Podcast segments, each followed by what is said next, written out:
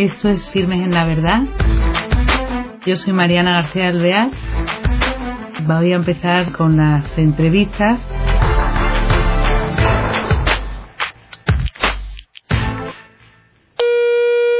Hola queridos oyentes, de nuevo otra vez en Firmes en la Verdad.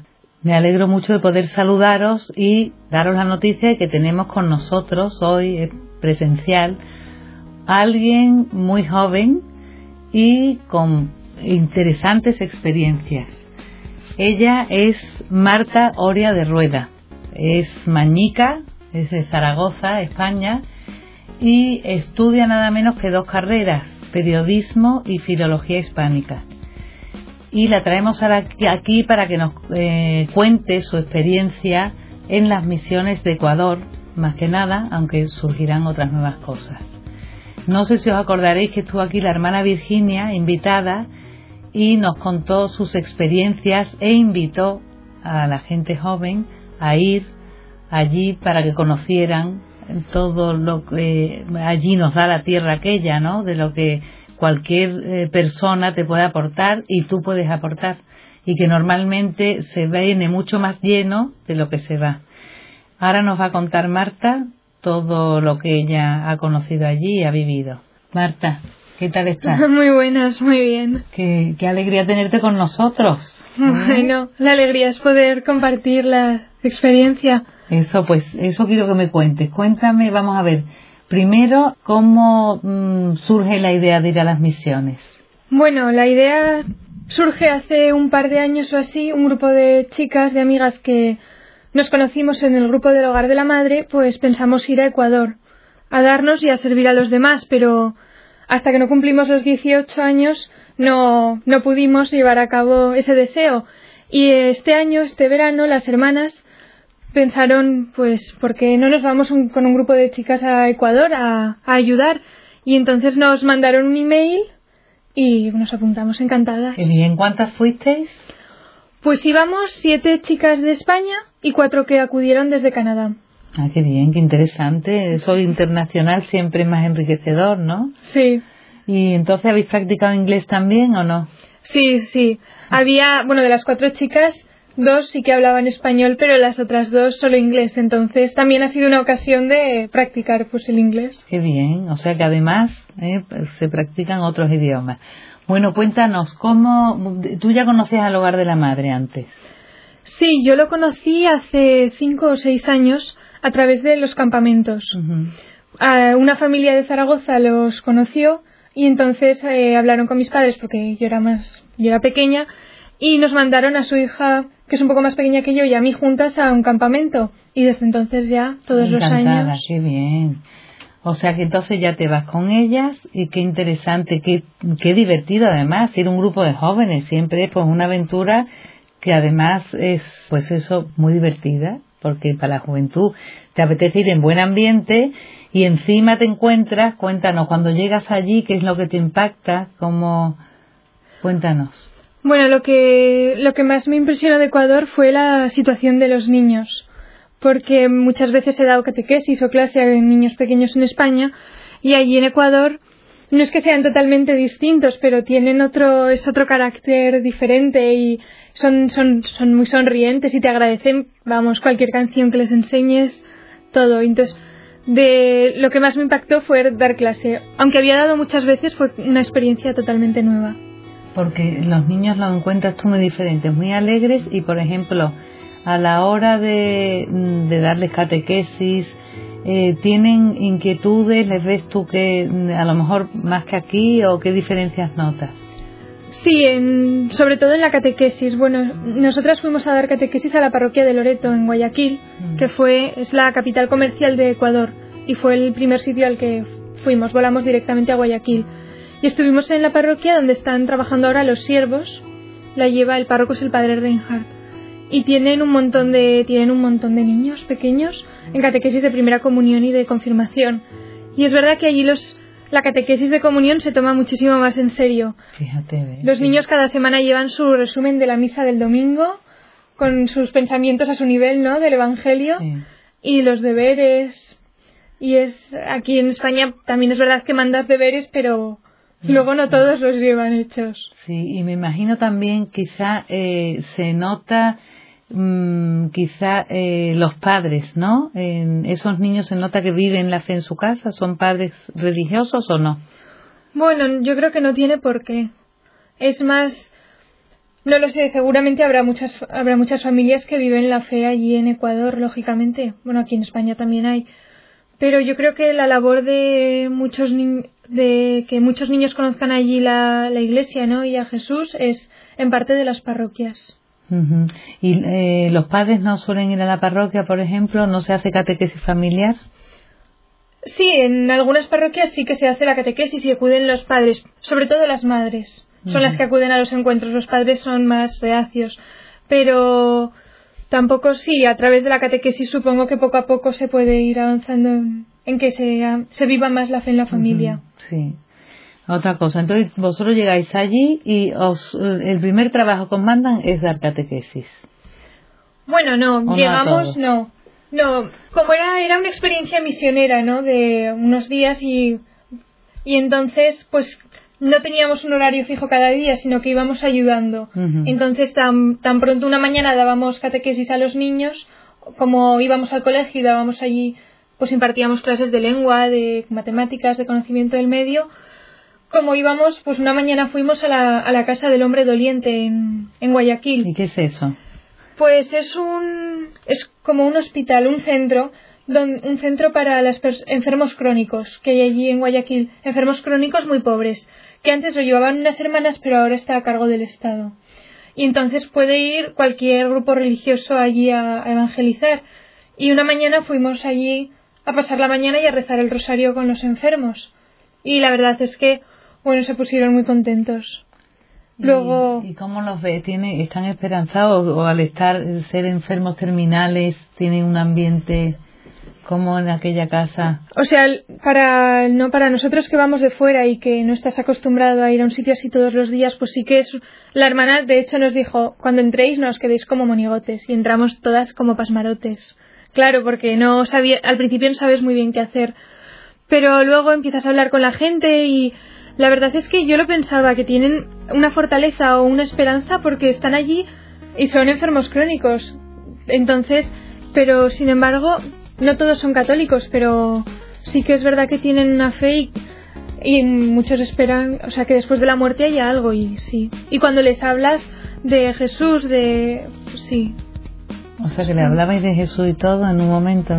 ¿Cuánto tiempo fuisteis? ¿Dos horas? O sí, dos horas o así. Pues estuvimos hablando, ¿no? Pues venimos con un grupo de hermanas, somos católicos. O sea, había muchos que sí que lo eran y que y que rezaban y te enseñaban el rosario que tenían y otros no, claro, pero bueno, también hablábamos con ellos. Me gustaría que fuerais de fuera, ¿no? ¿O no? De, España, de América. Sí, nos preguntaban cómo era España, si alguno había estado. Claro. Sí.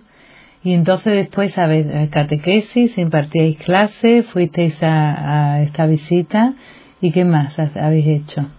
Bueno, como estuvimos en tres sitios, ¿no? En Guayaquil, en Choni y en Playa Prieta, que es donde las hermanas tienen comunidad. Entonces, en, Guayaquil principalmente fuimos a dos zonas que son muy pobres allí, que son el Fortín y Isla Trinitaria. Isla Trinitaria es un asentamiento de, creo que se llama el Grupo de Esmeraldas. O sea que de pronto llega un grupo de familias numeroso, pues 100 familias y se asienta. Y entonces el, ni siquiera el gobierno les puede echar. Pero claro, son zonas muy pobres porque llegan y se ponen allí. Y ¿Cuánta familia y cómo es de grande aquello? Pues es enorme. ¿Cuántos habitantes tendrá? ¿Que es una, entonces, que es como un pueblo o cómo es? O sea, es, sí. ¿O un barrio de alguna ciudad grande? No, no. Es, es el propio Guayaquil, pero digamos que son los barrios que están por las afueras, pero son enormes como un pueblo, sí. Y entonces, eh, ¿fuisteis allí ¿A la parroquia también o...? No, allí fuimos al colegio que tienen allí y estuvimos una mañana dando clases a los niños. ¿Y se les ve diferencia con en las otras parroquias donde estuvisteis? Sí, o sea, es verdad, estuvimos también en otro colegio que estaba, bueno, en el Fortín, que también es una zona muy pobre, pero es verdad que en Isla Trinitaria los niños, muchos son niños que no comen todos los días, ni siquiera. Entonces, claro, como a un niño que no come le puedes exigir que, que estudien y... Claro. O sea, en ese aspecto el nivel de educación es... ¿Y en el colegio se le da de comer o no? Sí, por la mañana tienen, o sea, por precios muy baratos, muy baratos, porque, o sea, aunque hiciésemos aquí el cambio, es que allí es otra, el dinero tiene otros, otros valores, aunque son dólares. Tienen por la mañana un plato de arroz, sí. Claro, o sea que también es un aliciente, ¿no? Para llevar a los niños al colegio, ellos estarán deseando, por lo menos comen y de paso ya aprenden, ¿no? Sí, sí. ¿Y se les da interés por aprender? Bueno, en las clases hay como todo, en todos lados. Pero es verdad que hay, hay mucho contraste entre los niños que son muy listos y que van muy rápido haciendo las actividades y los que les cuesta más. Pero eso como en todos lados. ¿Y después qué más habéis hecho? Pues después de estar en Guayaquil fuimos a Chone. Y allí estuvimos ayudando en los comedores sociales que también tienen tres las hermanas. Allí en Chone y fuimos pues a preparar la comida por la mañana y luego venían los niños. Y entonces entraban muy tímidos Sí. Y se sentaban en su sitio y, claro, les daba mucha vergüenza. Además, no sé por qué, como somos tan blancas allí, se piensan que somos americanas. Entonces te acercan y te hablan en inglés. Pero ya con el español y les enseñamos alguna canción, a bendecir la mesa, que no, no sabían. ¿Y entonces las hermanas tienen tres comedores nada menos allí? En Chones, sí. Fíjate qué maravilla, ¿no? Pero son muy pocas, ¿no? Sí, bueno, tienen allí a gente contratada que cocina. Vamos, contratada. se encargan ellas. Se encargan de cocinar a cambio de la comida de ese día para ellas. Ah, fíjate. Entonces, o sea, trabajas dando de comer a los niños y así también pueden comer ellas. Claro. Y comen, pues comen un montón de niños cada día en los comedores. Qué maravilla, pues eso es fundamental lo que decías tú antes, ¿verdad? Que para exigir algo primero, eh, por lo menos que menos que darle de comer, claro porque así los demás, porque son una necesidad primaria y si no, ¿qué se hace con esos niños, los pobres, muertos de hambre? Nada. O sea que eso, e, ellos van, irán como locos a ese comedor. Y después ese comedor van a, por ejemplo, a un colegio que hay cerca o no? Sí, o sea, muchos, yo creo que había algún niño sin escolarizar, que eran los que primero llegaban. Luego a la una y media llegaban muchísimos niños con el uniforme de un, de un par de colegios que había allí cerca. Qué bien. O sea que las hermanitas allí se mueven y trabajan muchísimo, ¿no? ¿Y qué más hicisteis? Y en Chone, bueno, una visita que también nos impactó mucho. Fuimos a un centro de rehabilitación de chicas que llevaban pues muy mala vida con adicciones y tal. Se llamaba Volver a Nacer y es un centro católico. Y la verdad es que, o sea, es una pasada la labor que hacen allí. Bueno, allí no es que trabajen propiamente las hermanas. ¿Eso quién lo lleva? Eso o sea, no lo lleva, creo que no lo llevan las hermanas, pero que es un, o sea, de ninguna orden, pero es un centro católico. Y entonces llegamos y bueno, justo había fallecido la madre de una chica, entonces estaba, claro, lógicamente estaban todas pues destrozadas porque pues al fin y al cabo como conviven muchos meses juntas, pues se hacen amigas. Pero pues el Señor quiso que llegáramos en ese momento y la que iba de, bueno, iba de responsable de nuestro grupo, Esmeralda, pues les, eh, les dio testimonio de su vida, ¿no? Y les, les contó un cuento, La Cenicienta, y estableció un paralelismo con la vida. Y la verdad es que al final se quedaron, o sea, una, había un ambiente de paz y de, tal y como había empezado la reunión con esa tensión y con ese sufrimiento, y luego poco a poco es que hay que ver cómo actúa el Señor.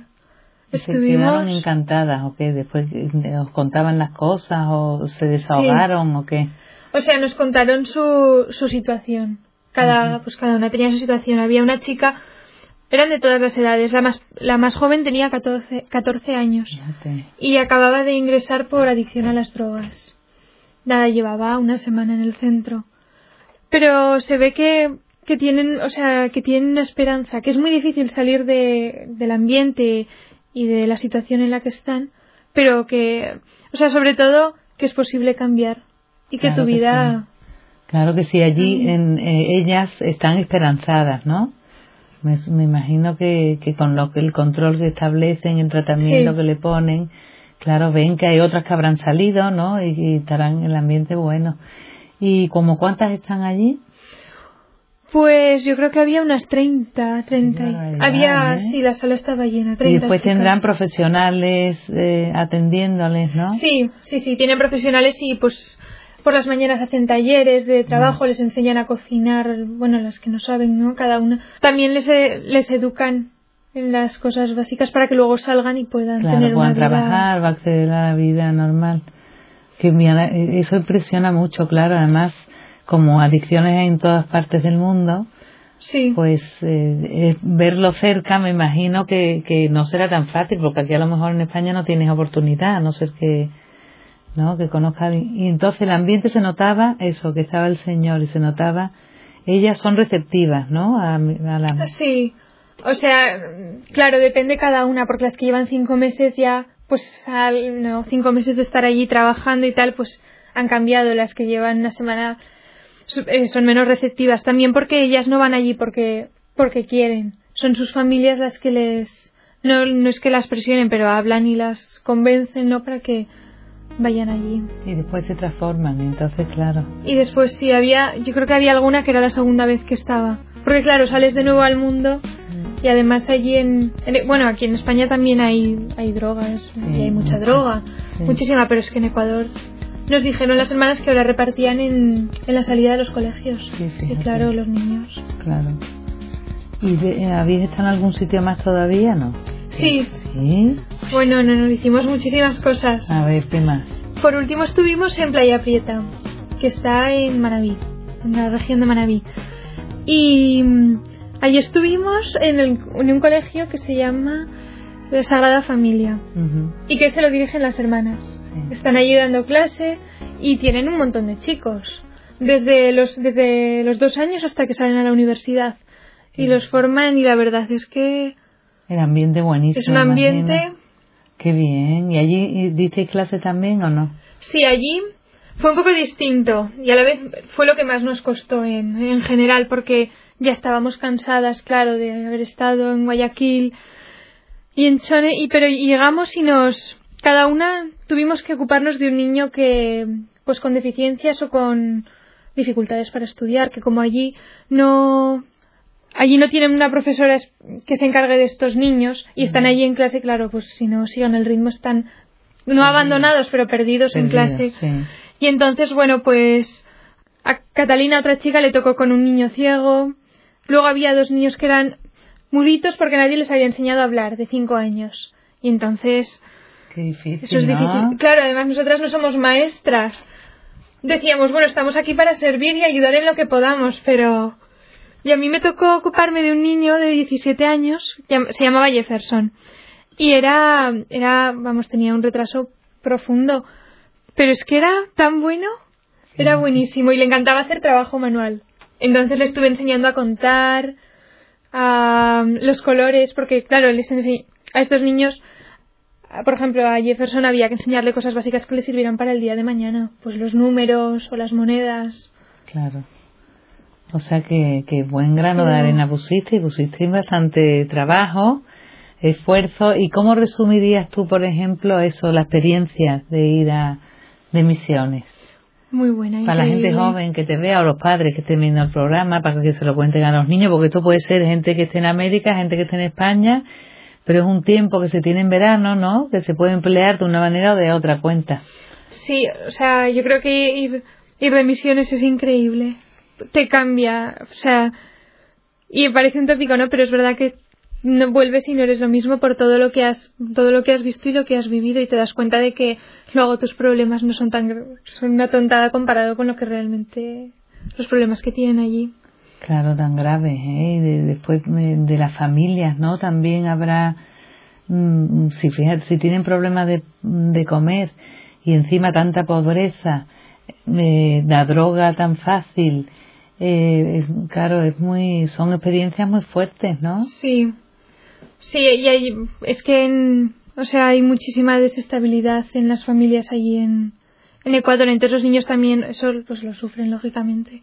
Claro, Pero yo creo que en verano, con la cantidad de vacaciones que tenemos, da tiempo a todo, pero así, para mí ha sido la mejor parte del verano. sí, ¿verdad? Claro. Y las demás me imagino que igual, ¿no? Sí, sí. ¿Y españolas erais todas de Zaragoza o no?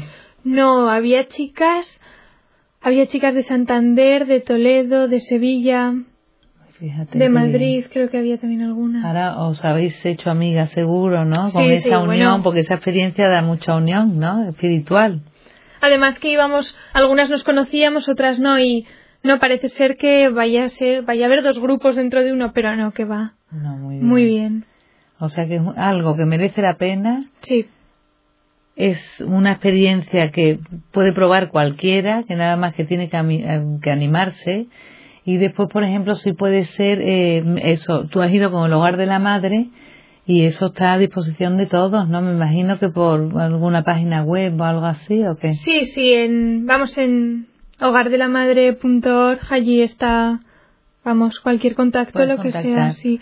Pero además yo creo que, o sea, una cosa es ir de misiones ¿no? Y otra cosa es ir con una ONG o, y es muy distinto. Nosotras con, con el Hogar de la Madre hemos tenido un ambiente estupendo y todos los días pues hacíamos oración, que como digo yo cogíamos fuerza. Claro, esa es la fuerza. O sea que madrugabais para hacer oración primero o bueno, tendríais vuestra misa. Sí, bueno, cada, cada día dependía, pero es verdad que...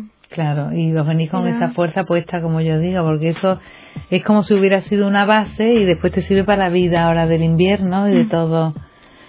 Oye, pues qué, qué, interesante lo que nos has contado, Marta, ¿eh? Muchas gracias por estar con nosotros y desde luego yo creo que la gente joven se tiene que animar a ir de misiones, que merece la pena, ¿eh? Pues hasta el próximo día.